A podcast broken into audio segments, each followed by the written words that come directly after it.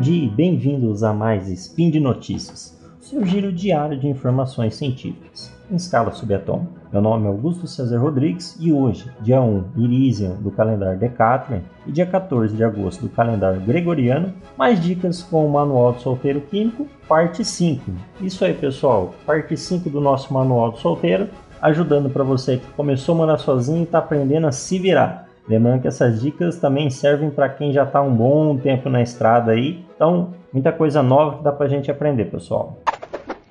Speed Notícias.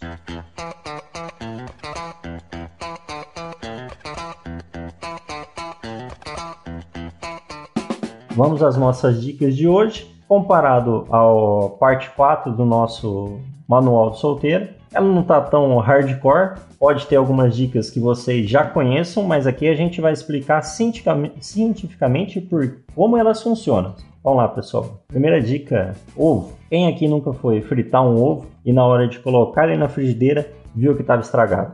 Ah, tudo bem. A, a, o trabalho não é de fritar o ovo, o trabalho é de você limpar esse ovo que estava na gordura. Então, aqui muita gente talvez já conheça, mas uh, vai a dica aqui e a gente vai explicar cientificamente como isso acontece.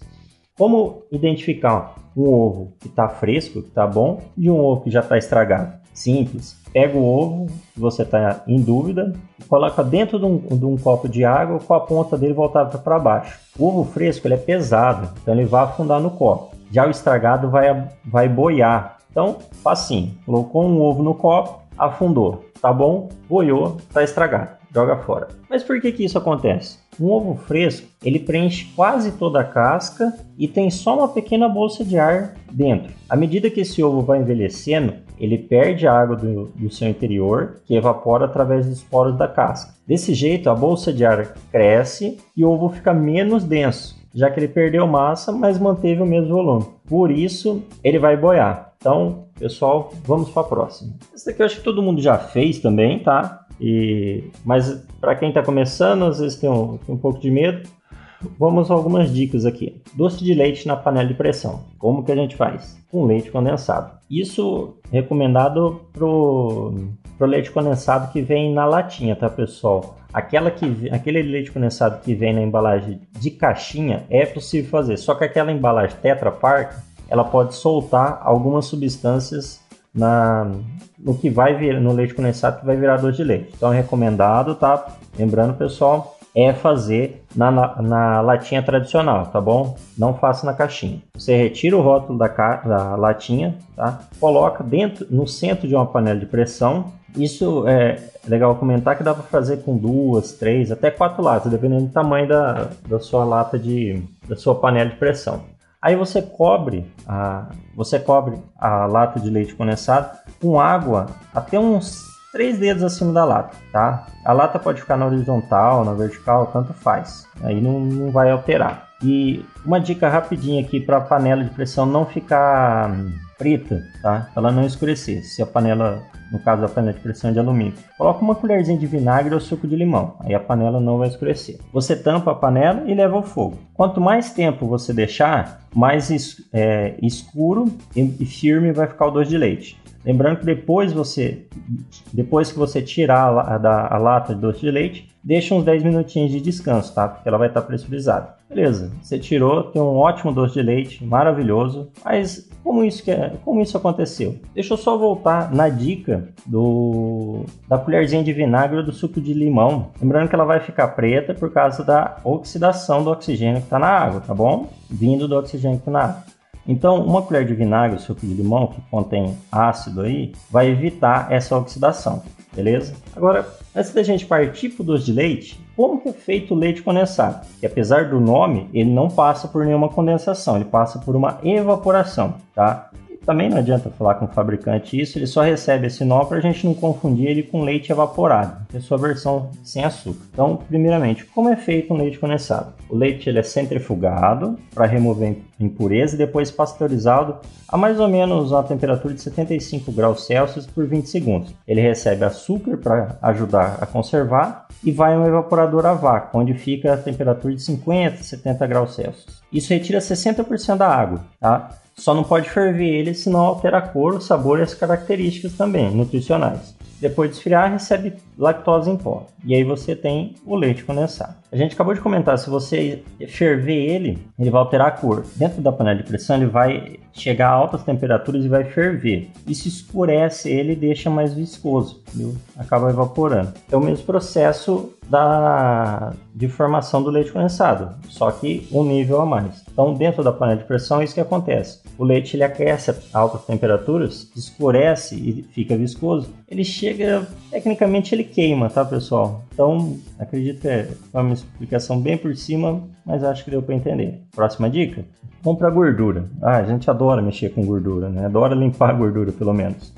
É, você fritou alguma coisa em casa e aquela panela ficou tão grudada, sabe? Parece que nunca mais vai limpar. Tudo que você precisa fazer é colocar uns 4 dedos de água, mais ou menos, tá? E umas gotas de detergente. Ah, mas eu já não faço isso. Sim, só que você vai levar ela ao fogo. Depois que ferver, tira do fogo, esfriar, esfriar e aí você passa a esponja de aço na panela. Toda a gordura vai sair sem muito sofrimento. Ah, mas por quê? Por que, que isso acontece? É fácil é, a água quente ela faz a oleosidade derreter. Isso acontece porque até mesmo gorduras mais duras de, de roer elas se tornam líquidas com mais facilidade. Então, uma temperatura de mais ou menos 80 graus Celsius para liquefazer, liquefazer até mesmo gorduras sólidas, como a banha no caso.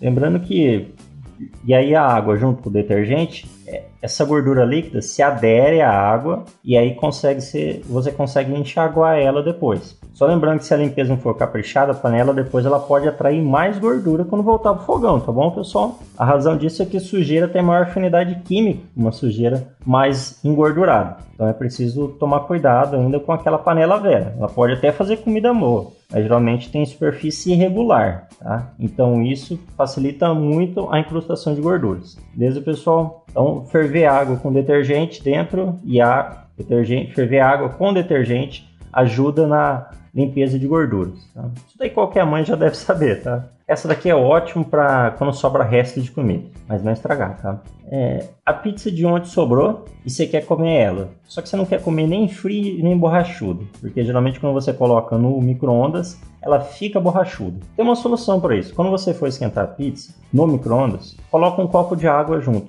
É, como, como isso acontece? Como o micro-ondas funciona a partir do aquecimento das moléculas de água, a presença do copo manterá a massa sequinha. Vamos explicar agora, tá bom, pessoal? Você colocando uma caneca, um copo com um líquido junto dos alimentos, principalmente massas, tá? Ajuda a não queimá-los e secar, porque as, as ondas do micro-ondas, em vez de agirem nas moléculas de comida, elas agitam diretamente a água. Desse modo, a consistência do prato ela é conservada. Você vai ter um mini forno ali, viu? Então elas vão agir diretamente no copo d'água e aquecer aquele ambiente. Então você tem realmente um mini forno. Agora, só lembrando, pessoal, é perigoso você aquecer líquidos é, é, diretamente no, no micro-ondas, tá? Tem, pode ocorrer uma explosão depois que você mexe com ele. Isso se ela entrar em contato com uma colher ou um pó de algum alimento, tá bom? Então, muito cuidado. Então, essa água só vai servir para ajudar. Depois que você tirou lá, joga fora. Não vai colocar alguma coisa dentro.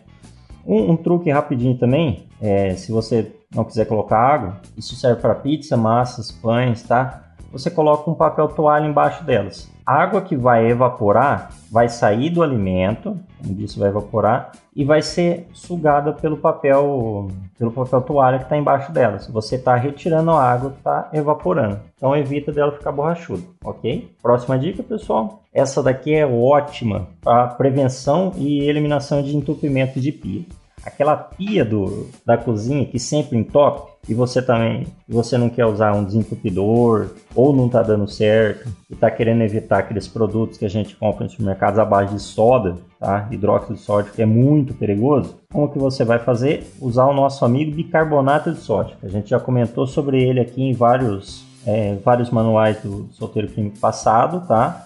E, cara, sempre tem bicarbonato de sódio em casa é um multiuso. A gente vai ouvir falar mais dele aqui, já falamos e vamos falar mais dele em próximos aí. Vocês vão ver como isso é útil.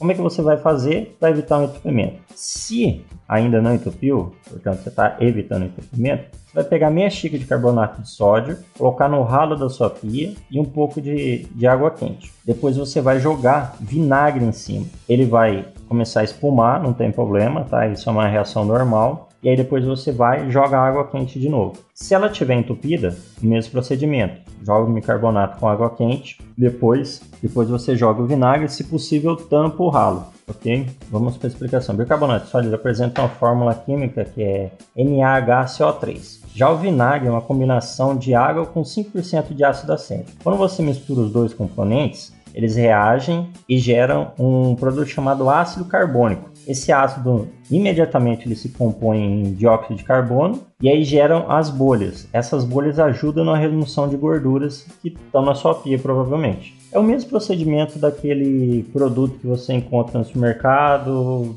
começa com V e é rosinho, tá bom? Vocês já devem conhecer. Então, bicarbonato de sódio e vinagre ajuda a desentupir pias, tá? E a prevenção também. Finalizando aqui com a pequena gambiarra, é... você está cansado de perder o horário todo dia, mesmo colocando quatro despertadores no seu celular e você não ouve nenhum, tem uma forma de você amplificar o som muito fácil. Pega um copo, de preferência em formato cônico, tá? Base menor do que o topo, de vidro, se for melhor ainda, você só vai colocar o celular dentro do copo, tá? Se, o, se a caixa de som do celular for embaixo, melhor ainda, pessoal, e vai amplificar o som ainda mais. É o mesmo processo que a gente tem é, em qualquer, qualquer caixa de som, é, por exemplo, um trompete, é, esses instrumentos musicais você pode, pode, pode perceber que ele tem esse formato cônico.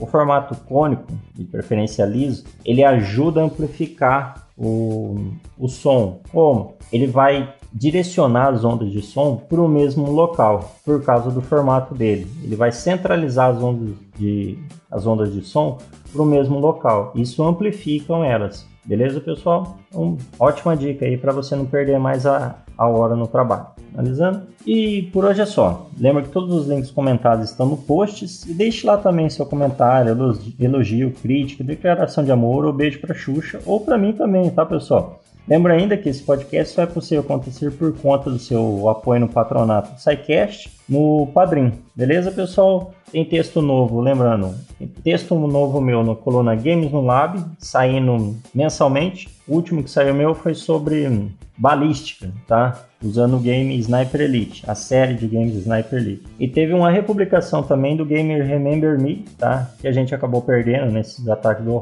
dos hackers, aproveitei dando, aproveitei dando uma atualizaçãozinha nele. Então dá uma conferida, tá legal, pessoal. Se gostou, deixa alguma coisa aí nos comentários, pode, é, pode pedir mais no Auto Solteiro Químico, tá? Qualquer dúvida também pode deixar nos comentários. Então, um grande abraço e até amanhã.